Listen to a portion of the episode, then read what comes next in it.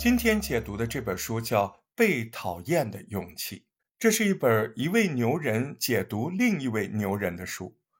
第一位牛人就是这本书的作者岸见一郎，他是日本一位很有影响力的哲学家。三十岁那年，他遇到了另外一位牛人的学说——阿德勒心理学。从此以后，全身心投入到关于阿德勒思想的研究中去。这本《被讨厌的勇气》介绍的就是案件一郎研究阿德勒心理学的成果。阿德勒原名叫阿尔弗雷德，是奥地利的一位心理学家。他和心理学家弗洛伊德同辈，也曾经是弗洛伊德思想的追随者。但后来，他也是第一个跳出来反对弗洛伊德学说体系的人。两人因为观点对立，从此分道扬镳。简单的说，弗洛伊德认为你现在的状况来自于你过去的经历，来自于你的环境和你周围其他人。但阿德勒不同意这个观点，他认为你的状况只跟你自己有关。于是阿德勒自立门户，开创了个体心理学。在读了这本书之后，我有一个很强烈的感受。就是在今天这个时代，非常适合重读阿德勒的思想。你看，这个时代不管是技术还是思想，更新迭代的速度太快了，在很大程度上，我们都需要在自己赛道上有一种持续爬坡的能力。比如，我们经常看到很多年少有为的人，他们年轻的时候取得了很大的成就，享受着极高的荣誉，但是这种成就很难持续。这是因为，一旦他们身边不再充斥着鲜花掌声，他们往往就接受不了，没有建立起一套完整的内部自尊体系。阿德勒的思想会告诉我们，我们的成功和幸福和其他任何人都无关，所有的一切都取决于我们自己。阿德勒的思想会帮我们建立起这套内部自尊体系。乍听上去，你可能觉得这个话怎么听都像是心灵鸡汤，但其实真不是。但凡是鸡汤，一般都会觉得很有道理。仔细想想，没啥逻辑，更没什么用。阿德勒思想不是鸡汤，因为它是基于一套严密的逻辑推演出来的。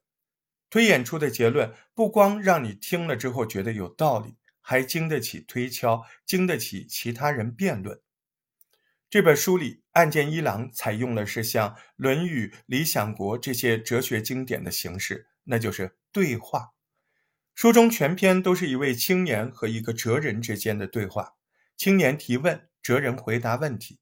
岸见一郎之所以用这样的形式表现阿德勒的思想，一个是因为这样的形式轻松易懂，更重要的原因是在于他想告诉我们，阿德勒的思想。不仅属于临床心理学的范畴，他更是一位思想家、哲学家。而今天这本书讨论的更多的是哲学层面的问题。下面分两个部分，我们来分享这本书。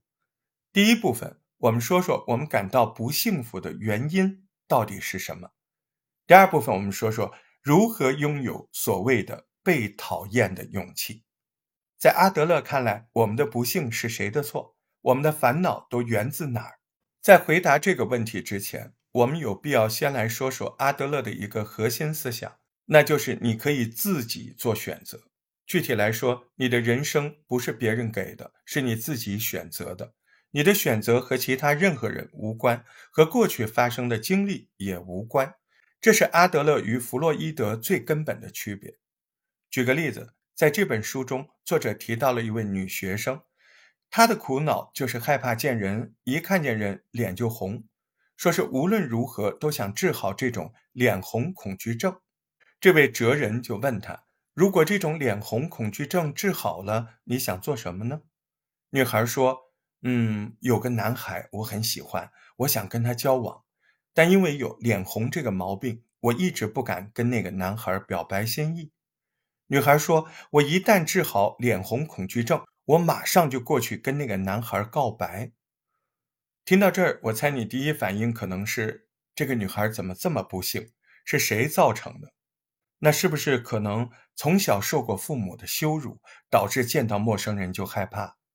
或者是曾经在爱情中受过严重的伤害？如果你这么想，弗洛伊德会很同意你的观点。用过去的经历，尤其是童年时期的心理创伤，来解释现在的不幸，看起来似乎很有道理。但是阿德勒不这么认为。阿德勒说，如果一味的靠过去的原因来解释事物，就会陷入到一种绝对的论断。我们的现在甚至未来，全部都是由过去的经历所决定的，而且根本无法改变。那这种观点叫做原因论。和原因论相反，阿德勒所倡导的是一种目的论。目的论会说，之所以那个女孩患上脸红综合症又总是治不好，不是因为还没有找到合适的方法，而是因为她的这种不幸是自己的选择。这话怎么说呢？在阿德勒看来，目前对那个女孩来说，最害怕、最想逃避的事情就是。被自己喜欢的人拒绝，是失恋可能带来的打击和自我否定。但只要有脸红综合症的存在，他就会想：我之所以不能跟那个男孩交往，都是因为这个脸红综合症。这样的话，他就可以不必鼓起勇气去告白，即使被拒绝，也可以说服自己。更重要的是，他可以抱着这种。如果这种病好了，我当然就可以拥有爱情之类的想法。他会一直活在幻想中。当然，这个脸红综合症不是女孩想象出来的，是真实存在的。但它依然是女孩自己的选择。通过刚刚这个例子，我们再来简单回顾一下阿德勒这个核心思想。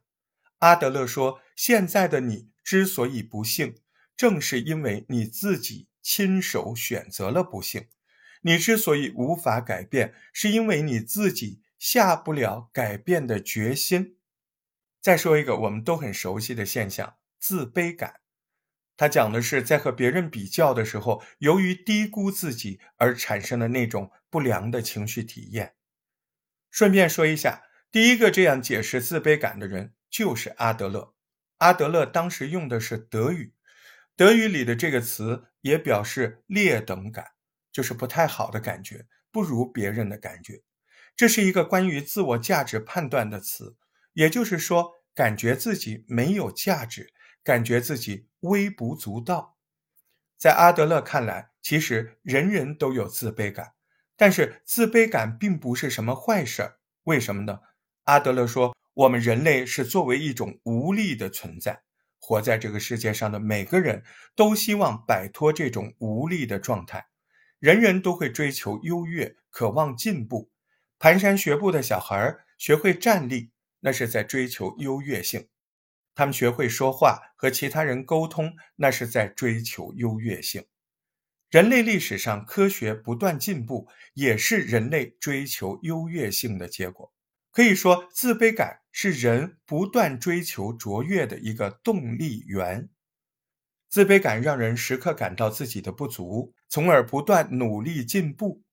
但你肯定也能想到，我们生活中见过很多人，他们因为自卑没有变得进步，反而变得特别消极。他们什么都不做，就断定自己不行。想让他们改变什么，比什么都难。这是怎么回事呢？阿德勒说。这种情况就不应该叫自卑感了，应该叫自卑情结。自卑情结指的是有些人会把自卑感当做某种借口来使用，就像是你看我长得不漂亮，所以我找不到对象；你看我学历低，所以我没办法成功。如此这类的想法，这种大肆宣扬因为有 A，所以我做不到 B 这种结论。就已经超过了自卑感的范畴，那就是自卑情结。而且阿德勒特别强调，这种自卑情结还是你自己的选择。听到这儿，你可能会问：为什么会有人选择自卑情节来做自己的保护伞呢？如果用一句话来回答，那就是他在避免与他人竞争的关系中受伤。在阿德勒看来，人际关系是一切烦恼和不良情绪的源头。为什么呢？试想一下，一旦要想实现不在一段关系中受伤这个目的，大多数人会怎么做？很简单，只需要变成一个只看自己缺点、尽量不介入人际关系这样的人就可以了。如此一来，你只要躲在自己的壳里，尽可能少的和别人发生关联。万一遇到别人的拒绝或者伤害，还可以用这种理由安慰自己，因为我这样的缺点才会遭人拒绝。如果我要是没有这个缺点，我也会很讨人喜欢。种种种种，可以说，只要选择把自己的不幸当做武器、当做借口来用，那人就会一直需要这种不幸。人际关系带来的烦恼，除了自卑情节之外，还有一种常见的心理，叫做优越情节，就是到处跟别人充分炫耀自己的优越性。这种人其实想要借助别人的不幸来显示自己的特别，他们事事总想压别人一头。你说这样的人快乐吗？当然不。只要他觉得有人超过了自己，他就会感到焦虑，感到不安。甚至会不择手段夺回优越感。你看，任何人只要处在这个复杂社会网络中，就都会感到烦恼。阿德勒说，人的烦恼都来自于人际关系。想要消除烦恼，恐怕只有一个人在宇宙中生存。以上就是第一部分的内容。阿德勒认为，一切烦恼来源于人际关系。决定我们目前状况的，不是过去的经历。而是我们自己赋予那些经历的意义。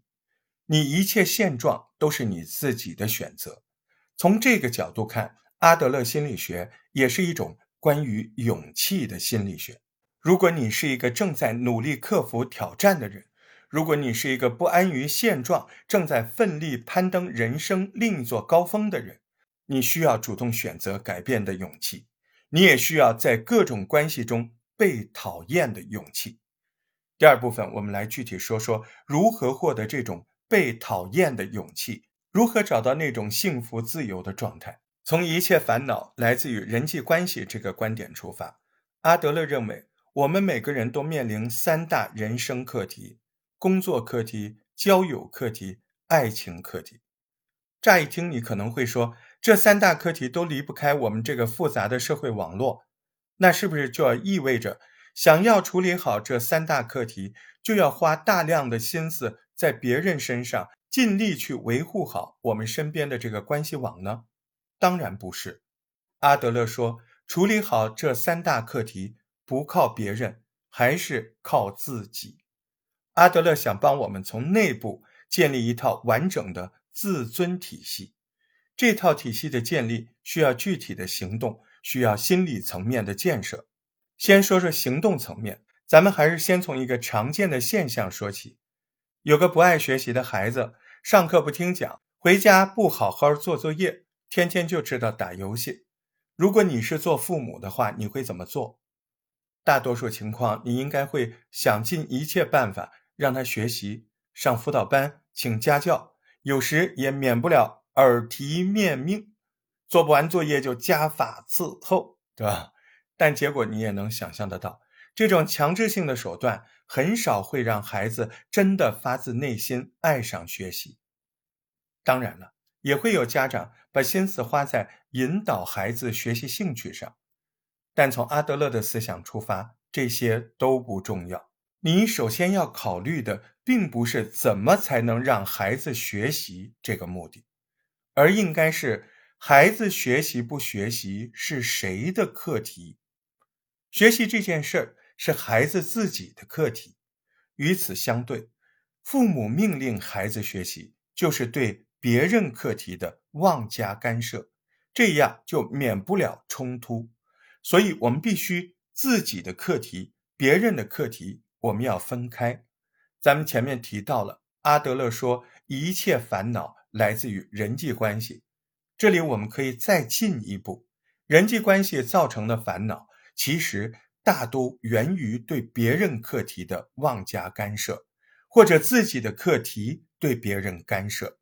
只要真的能做到课题分离，人际关系就会发生巨大改变。说到这儿，你可能还是不同意，让孩子学习，它不应该是父母的责任和义务吗？至少也应该是父母孩子共同的课题吧？怎么会妄加干涉别人的课题呢？其实很简单，在判断是谁的课题，你只需要考虑一点，就是这种选择所带来的结果，最终要由谁来承担。如果孩子不学习这个选项，那么这种决断带来的后果，像是成绩不理想、考不上好学校，最终的承担者不是父母，是孩子自己。所以，学习是孩子自己的课题呀。但要注意的是，这并不意味着阿德勒心理学就是在推崇一种放任主义。放任主义是一种不知道也不想知道孩子在做什么的态度。阿德勒的思想不是放任主义。阿德勒提倡的是，在了解孩子干什么的基础上，对他进行保护。父母要随时准备好，给孩子提供充分的支持。在孩子没有向你求助的时候，不要着急指手画脚。这就是课题分离。你需要把帮助孩子成才的课题和孩子对自己学习的课题这两个课题区分开。课题分离。是建立内部自尊系统一个重要的环节，也是一个很具体的行动指南。说完了行为层面，我们再来看看在心理层面如何建立这套稳定的内部自尊系统。我们都知道，人类作为一种社会性动物，天然就喜欢得到认可，没人喜欢被人指责、被人讨厌的感觉。我们可以来做一个思想实验，从人类的这种喜欢被认可。讨厌被排斥这样的天性出发，想要不被任何人讨厌，我们需要怎么做呢？最有效的答案一定只有一个，那就是看着别人脸色，并且对你身边能够接触到的所有人，你都要表示忠诚。假如周围有十个人，那你就得对这十个人都做保证，我会努力让你感到满意。但请你注意，这时候一个很大的矛盾就在不远处等着你。因为一心不想招人讨厌，你就会表示忠诚于这十个人。但真实情况往往是没有人能够做到让所有人都满意。之前这种承诺不久之后马上就会被拆穿，这样带来的后果就是失去信用，这会让自己感觉到更加痛苦。总而言之，为了满足别人的期望而活着，把自己的一生托付给别人。这是你对身边人的不负责，也是对自己的不负责。相反，阿德勒心理学否定追求他人的认可。阿德勒说，这是对别人认可的追求，扼杀了你的自由。我们并不是为了满足别人的期待而活着，他人也不是为了满足你的期待而活着。如果我们一味地追求别人的认可，在意别人的评价，那最终我们就会活在。别人的人生中，所以阿德勒看来，真正的自由就是能够有勇气被别人讨厌。但这并不意味着被别人讨厌是我们应该去追求的一种状态。阿德勒是想告诉我们，被讨厌是自由生活的一种证据，是你按照自己方式生活的表现。要想行使自由，就要付出代价，在人际关系中。自由的代价就是不被别人接受，或者说有可能不被别人接受。换句话说，不想被别人讨厌是我的事情，但至于你是否讨厌我，那跟我无关，那是你的课题。最后，我们再来说说阿德勒心理学是如何看待价值感、幸福。前面我们说到，阿德勒认为人际关系是一切烦恼的来源。但阿德勒还说，人际关系同时也是幸福之源。人际关系带来的幸福可以是低级的幸福，也可以是高级的。低级的幸福在人际关系中是比较容易得来的，比如上学，你考试成绩比班上其他同学好，回回得第一，你就感到幸福；工作，你收入比同龄人高，你就感到幸福。有了孩子之后，你孩子比其他家的孩子更优秀，你依然会感到幸福。阿德勒说，这种幸福只能算是一种比较低层阶的幸福。你的幸福必须建立在别人的某种不幸上，而高级的幸福来自于人际关系中的共同体感觉，这是阿德勒心理学关键一点。作者岸见一郎说：“你不理解这一点，就没法理解阿德勒心理学。那什么才是共同体的感觉呢？其实说的就是一种持续的贡献感。家庭、学校、单位都可以是共同体。在家庭这个共同体中，你幸福来源于被家人需要；在单位这个共同体，你能为公司创造价值，你也能感受到幸福。我们经常听到有些人一旦退休，立刻没了精神，因为他们不再被需要。这就是突然失去了那种在共同体中的贡献感，让他们感到不幸福。相反的是，有些富豪已经拥有了一生都花不完的巨额财产。但他们好多人依然在忙碌的工作着，为什么要继续工作呢？因为有更大的欲望吗？当然不是，他们所需要的仍然是保持对整个社会的贡献感。这种幸福不是靠和谁比较得来的，这就是阿德勒所说的共同体感觉，一种持续有价值的对他人的贡献感。但需要注意的是，这种贡献感。依然和他人无关。阿德勒反对为共同体牺牲自己。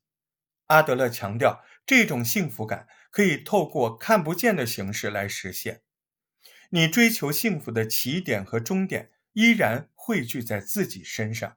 你的贡献价值虽然在这个共同体中得以体现，但最后的结果依然和他人无关。你不需要他人的肯定或者回报。这本《被讨厌的勇气》精华内容就说的差不多了。